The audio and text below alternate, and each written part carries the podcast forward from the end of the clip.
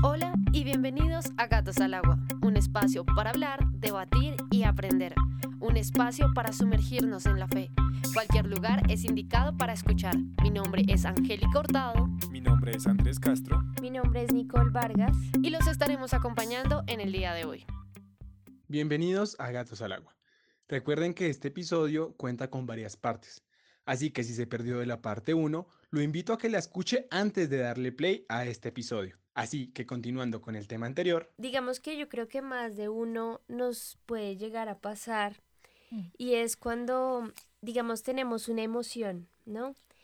Eh, la emoción es fuerte, pero asimismo no la, no la expresamos, sino que nos cohibimos a nosotros, exactamente. Nos cohibimos porque decimos como, no, si yo llego a mostrar mis emociones, probablemente voy a ser vulnerable y en mi vulnerabilidad me voy a, voy a mostrar. Voy a mostrar algo débil.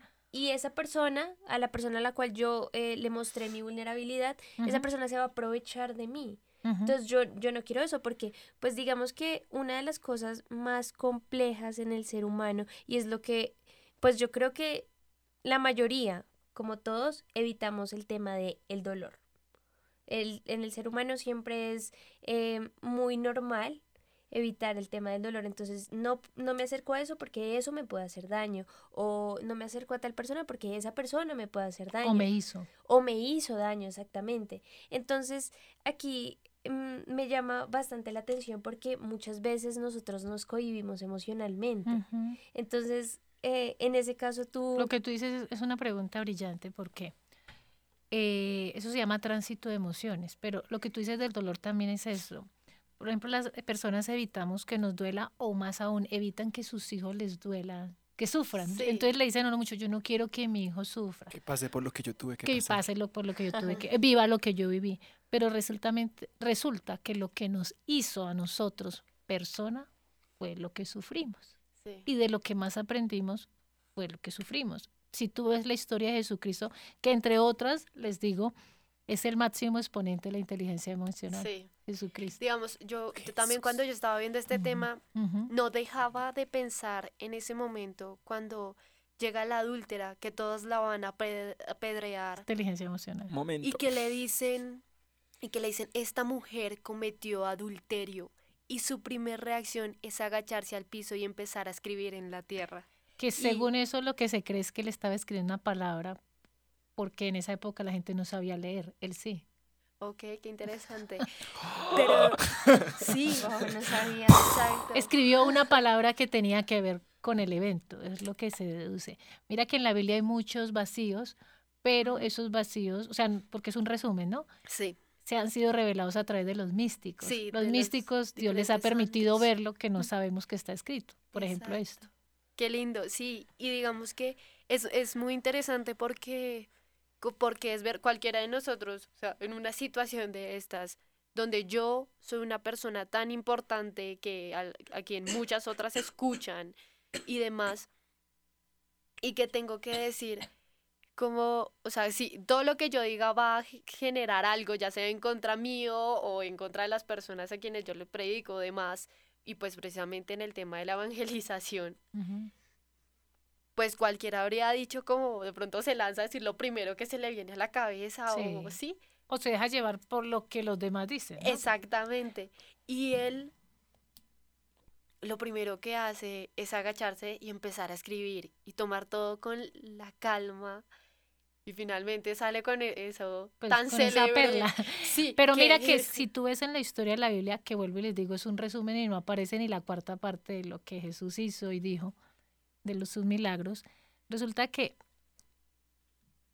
los fariseos estaban ahí detrás siempre haciéndole preguntas de doble filo, siempre, siempre estaban diciendo cosas que si decía sí era un problema y si decía no también. O sea, siempre lo ponían en eso. La vida es así también con nosotros, va a poner como en esas vertientes. Sí, tal cual. Como una Y, ¿no? Y ellos siempre estaban ahí, pero las respuestas de Jesucristo mostraron una alta inteligencia emocional. Por ejemplo, entonces, ¿a quién le pagamos los impuestos? ¿A Dios o al César? Si él decía a Dios, iba a problema. A cada quien lo que le corresponde. Y si decía a César, pues, pues también, ¿dónde está la espiritualidad antes? A Dios lo que es de Dios y al César lo que es del César. Eh, la, esta, la apedreamos porque en esa época apedreaban las mujeres. Acuérdate que el mismo pasaje dice que la traían en rastra a ella. ¿De dónde se coge una persona cuando está en rastra? De la cabeza, Del pelo. Y ya llevaba varias calles así. O sea, si él la defendía, iba a probar el adulterio. Claro. ¿Sí? Pero, pero, si no la defendía, iba a ser un asesino. La misma, lo ponían en una Y. ¿La matamos o no la matamos? ¿Usted qué dice?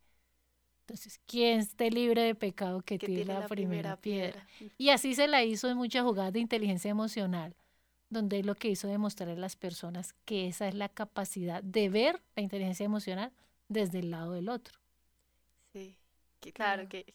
Qué lindo, ¿no? Qué lindo, qué sí, lindo. Eso es, eso es muy lindo porque, digamos, muchas veces las personas dicen como, no, o sea, la Biblia y todo lo que trata de Jesús y de la iglesia católica. Qué aburrimiento. Sí, está por allá, o sea, está súper desactualizado y no nos damos cuenta que realmente todo ¿La riqueza? Dejó, se dejó escrito para lo que vivimos ahora la y lo que va a venir. Es que la Biblia es un manual de vida. Es un manual de vida. Y de hecho, pues se cumple lo de que es, útil para ayer, hoy y siempre. Sí, sí. Y, y, aquí pues cabe la, lo que les voy a decir, la idea dentro de todo de Jesucristo en la tierra es que lo imitemos, porque es un modelo, ¿sí? Es un modelo de perfección. Y es para mí muy hermoso dentro de tantos estudios que he hecho comprobar la Biblia. Por ejemplo, saber que Jesucristo fue un modelo de inteligencia emocional. ¿Ves? Y eh, hay un libro que se llama La imitación de Cristo Mira, es un libro que todo cristiano debe leer. La imitación de Cristo es eso. ¿Cómo lo sigo? ¿Cómo lo imito? Como ser humano, ¿cómo puedo imitar a un ser humano que lo hizo mejor? Claro. Es espectacular. Y ahorita, pues, que no se me escape la pregunta que me hablaban de las emociones, que cuando uno se traga una emoción, que es lo contrario, ¿no? A lo que hemos hablado hasta el momento. Resulta que hay lo que se llama tránsito de emociones. Cuando tú te enfermas del estómago, empiezas a revisar qué fue lo que comiste que te hizo daño, ¿cierto? ¿Fue la leche? ¿Fue la carne? ¿Fue tal cosa? ¿Sí? Sí. Es igual cuando uno se, y uno sabe que le cayó mal, o sea, uno siente. Cuando una persona no dice una emoción, empieza a sentirse mal, mm. como una cosa fea, ¿no? Como... El nudo en la garganta. O siente fastidio, o siente rabia. Como un ardor en el pecho. Bueno, cada quien lo experimenta de diferente, manera. Como haciendo pan o como apretando pan o como amasando pizza, decía el comercial, sí. pero, pero en realidad cada quien lo siente diferente, pero tú sientes que te tragaste una emoción. A la emoción hay que... Y cuando uno está enfermo, por algo que se comió, uno empieza a tomar cosas para anular. Que tome agua con limón, que tomes, sí. que tomes una aromática. Es igual, cuando la emoción tú le, te la tragaste, tienes que sacarla. Pero ¿qué pasa? Y que es un error frecuente, la gente empieza a acumularla, acumularla y a llenarse más de rabia. Y cuando la saca, la saca con toda su ira, claro. con, toda su, con todo su corazón, con todas sus vísceras, con todo. Y resulta que eso que él necesitaba hacer sacar, pues lo hizo de mala manera y quedó como si él fuera el equivocado. Y siempre dicen, yo llevo rato callándome y permitiendo y yo no he dicho nada, pero es que tal cosa. Pues no la transitó cuando la tenía que transitar. Pero aquí siento yo que también, digamos, muchas de estas personas digamos, he tenido casos cercanos como, no, es que yo no hablo con tal persona porque ella es así, nadie la va a cambiar y entonces yo prefiero guardármelo porque ¿para qué? Si al fin y al cabo siempre va a ser lo mismo. O sea, también se ponen como ciertos escudos y también uno de pronto es fácil, es, fácil decir, oye, ve y dilo, pero de pronto también en esa persona hay muchas razones para no decirlo. O sea, cómo romper de una u otra manera esos escudos. Pero lo que tú dices es muy importante, ¿sabes por qué? Porque la evangelización, incluso es el concepto que la gente tiene en la psicología, que alguien me va a cambiar mi pensamiento. O sea, muchas personas que evangelizan creen que le tienen que cambiar el pensamiento. ¿sí? Eso que tú dices es importante. O que si yo voy al psicólogo, él va a descubrir por allá, va a adivinar mis pensamientos más ocultos. Va a apretar el tornillo. Sí, esa. O me va a cambiar. Me va a cambiar y me va a volver alguien que yo no soy. Cambio extraño. Resulta que de eso no se trata. Porque vuelvo y le, te digo, no se trata de que tú no dejes de ser lo que tú eres. Es eso, que tú no dejes de ser lo que tú eres. Entonces, tu pregunta es cuál. Pues, digamos, yo tengo un problema con mi mamá Y yo me trago emociones y me trago emociones, me trago emociones. Y alguien me dice, oye, pero ¿por qué no hablas con tu mamá? Mira qué tal cosa. No, es que yo, yo para qué hablo con ella, yo siempre hablo con ella y ella siempre es lo mismo, eso es caso perdido, yo no voy a perder el tiempo con mi mamá, al fin y al cabo así estamos bien. Pero siempre está como ese... Pero mira que la mentalidad de que, que tú hablas para que te hallen la razón y para que cambies al otro. Cuando tú te vas con esa inicial idea a un diálogo, pierdes. Tú no tienes que hablar para cambiarle la idea a otro. Es más, Jesucristo cuando obligó a alguien. Fácil. Si ves que la voluntad es algo que Dios no nos quita, es lo único que Él nos, nos da, la voluntad. Entonces, eh, cuando tú te, no tienes que irte, tú vas a decir, por ejemplo, algo muy simple. Mira, lo que pasa mucho en los problemas de pareja, por ejemplo. Lo que yo te voy a decir, te lo voy a decir para sentirme bien conmigo mismo. ¿Ves que es muy diferente? O sea, yo lo que hablamos de desahogar, yo te quiero decir lo que yo siento. Yo te quiero decir, yo siento esto, pero no te vas con la mentalidad de cambiar al otro o que te hallen la razón. O a veces las personas tienen puntos de vista diferentes. Sí, mamá, yo sé que, por ejemplo, en el caso, del ejemplo de la mamá, sí, mamá, yo sé que usted piensa de esta manera y es respetable, pero, yo también pienso de esta y también es respetable. ¿Ves? Pero nunca te vayas a un diálogo buscando que te den la razón o cambiarle la mentalidad al otro. Porque eso de tratar de hacer entrar a otros en razón es una pérdida. Y es un irrespeto también. Sí, claro. Yo tengo que respetar el punto de vista del otro. Wow. Pero, y en, bueno, también como en ese orden de ideas, ¿no sería importante el feedback de la otra persona? No con la intención de cambiarle su pensamiento, pero sí como la otra persona me reciba la información que yo le estoy como... Y cuando tú ves que alguien no te va a recibir la información, no la forces. Por ejemplo, pasa mucho en la consulta que a veces llevan adolescentes y, yo les digo siempre, tú quisiste venir o tu mamá te trajo. Mm. Mi mamá me trajo y hasta aquí en la recepción supe a qué venía. ¿Sí? Entonces digo, ¿tú quieres hablar conmigo? No sé, ok, entonces vamos a charlar y tú decides si quieres volver. ¿Ves? Yo no estoy le estoy diciendo a la persona, ¿me puedes recibir? O si quieres no me recibes, pero te dejo la puerta abierta. De hecho es lo mismo que hace Jesús, estoy en la puerta y llamo. Exacto, tú decides si me abres, pero soy el buen pastor que siempre toca la puerta. Es que ese hombre es divino. Él es divino, sí, él es divino. Pero mira que él no nos obliga, pero siempre nos deja la puerta abierta. Acuérdate en el pasaje de la samaritana. Acuérdate que ella era de otra tribu. Sí. Y lo primero que ella le dice, ¿y yo por qué tengo que darte agua a ti? ¿Sí? Es como, ¿usted, usted qué? Usted no es ni de aquí, ¿sí? Entonces él empezó a hablar, que ella terminó sentada, boquiabierta a los pies, pero nunca la obligó, ¿sí? Entonces, si supieras lo que yo tengo para darte, porque el agua que yo te voy a hacer es agua de vida, ¿no? Entonces, mira que él nunca la obligó, pero le dio la opción de que lo escuchara. Sí. Wow. Bueno, yo creo que pues de pronto ya como teniendo un poco más de conocimiento de todo esto de la inteligencia emocional y de cómo nos afecta, yo creo que pues no sé, no solo nosotros, sino también nuestros oyentes nos gustaría saber cómo cómo hacer para poder tener una buena inteligencia emocional. Primero es es esto, es tener una sensibilidad de qué es eso, ¿no? Que, con qué se come, o sea, que eso qué es, para qué sirve. ¿Realmente me sirve? Pues para mucho, porque es la llave que abre todas las puertas sociales. ¿sí? Entonces hay gente que dice, a mí no me importa lo que los demás piensen de mí, ¿sí? Pero la inteligencia emocional, además de es lo que la gente piense de ti, también tiene que ver con lo que la vida te va a dar o no te va a dar, ¿sí? Entonces, por eso te digo que la inteligencia emocional es una aptitud.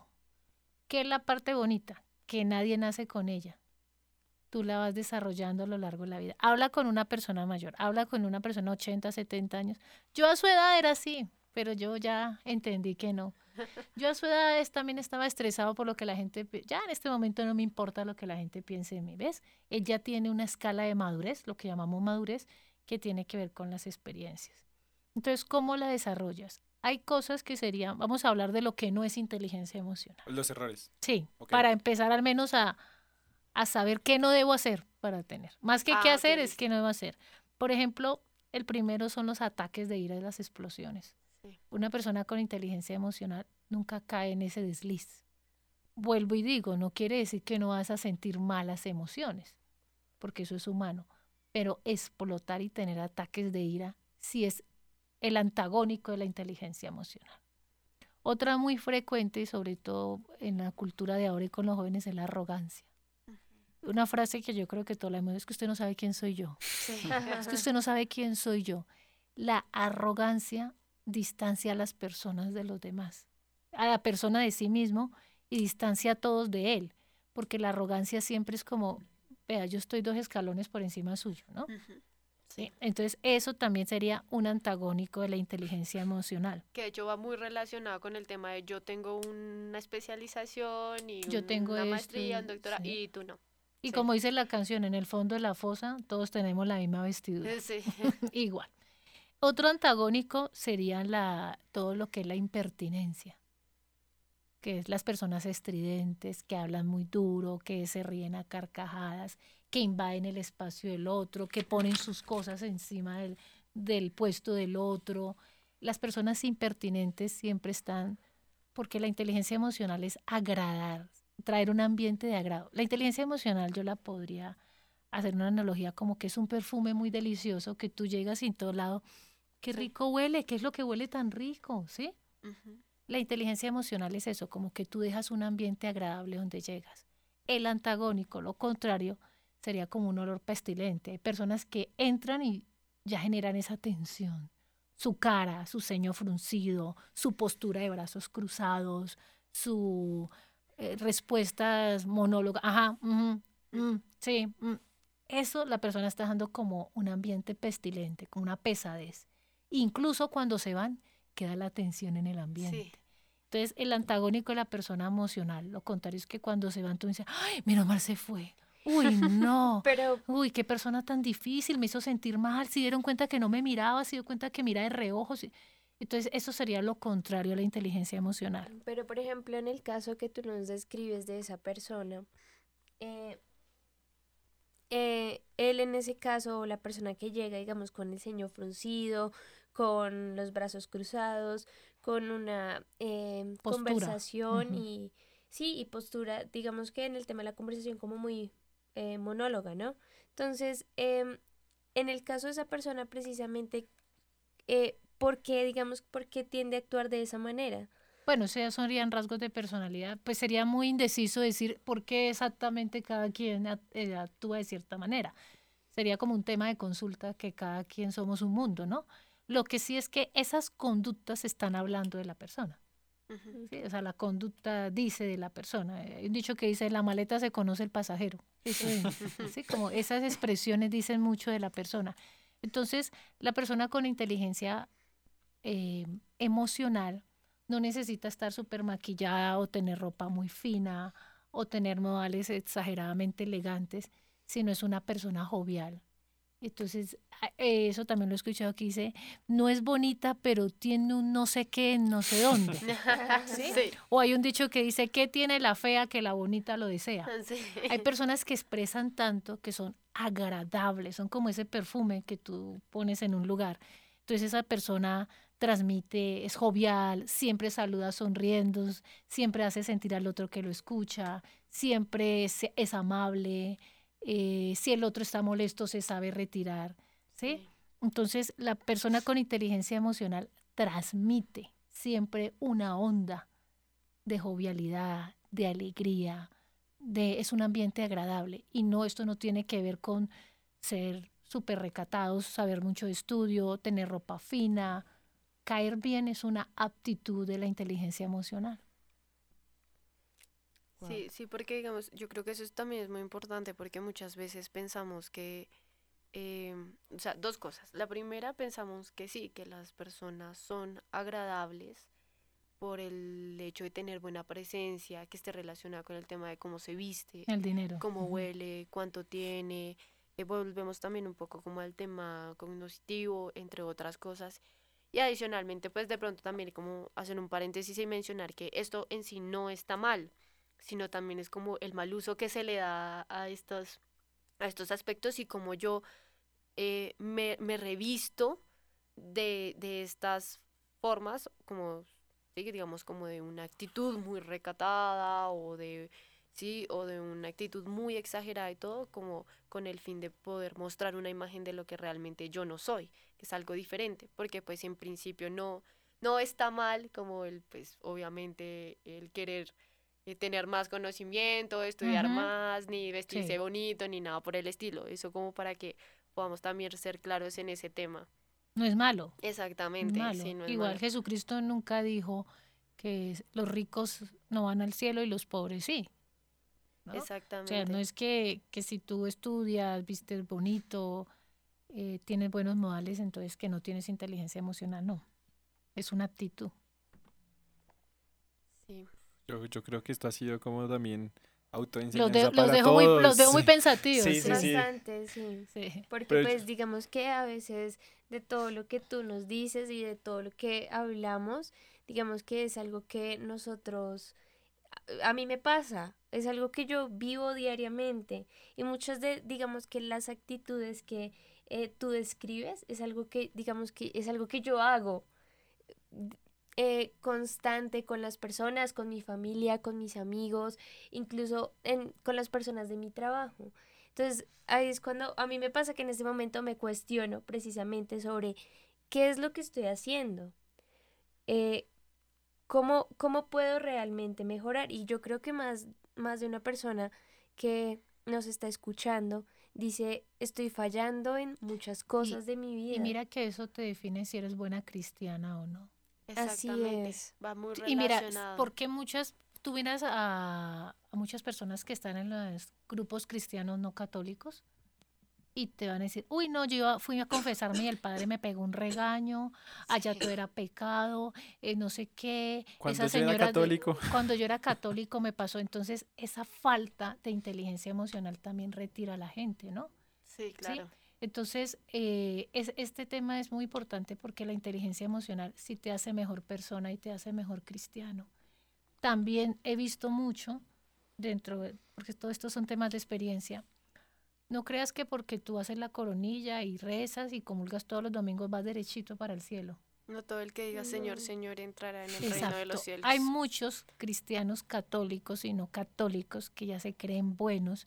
Entonces, Solo por creer por creer y entonces, por ejemplo, no, es que usted es pecador, no, es que usted me, y ese tema de la contaminación, no es que si yo hablo con él me contamina porque él tiene tatuajes, por ejemplo, no, es que esta persona, pues yo para, eh, ella, es, ella es prostituta, es promiscua, entonces yo, yo no me voy a contaminar, entonces ahí entras en un tema donde tú te crees mejor que Cristo porque incluso estás discriminando. Sí, hay una, eso me hizo acordar de, hay un santo, la verdad no, no lo recuerdo, pero sé que es del 10 de octubre, pero no me acuerdo del nombre. Este santo, una vez, o sea, él trabajaba mucho en el tema de la humildad y una vez dijo como, cuando yo quería ser, eh, estar debajo de los pies de Judas, decía eso, o sea, ser tan humilde que pudiera estar debajo, de los pies de Judas. Cuando leí la Biblia me di cuenta que Jesús ya estaba debajo de él, lavándole los pies. Qué lindo, ¿no? Sí me hace pensar Y mira que eh, dentro de los santos, San Francisco de Sales tenía un problema de mal temperamento terrible, pero llegó a ser conocido como el santo de la, amabilidad.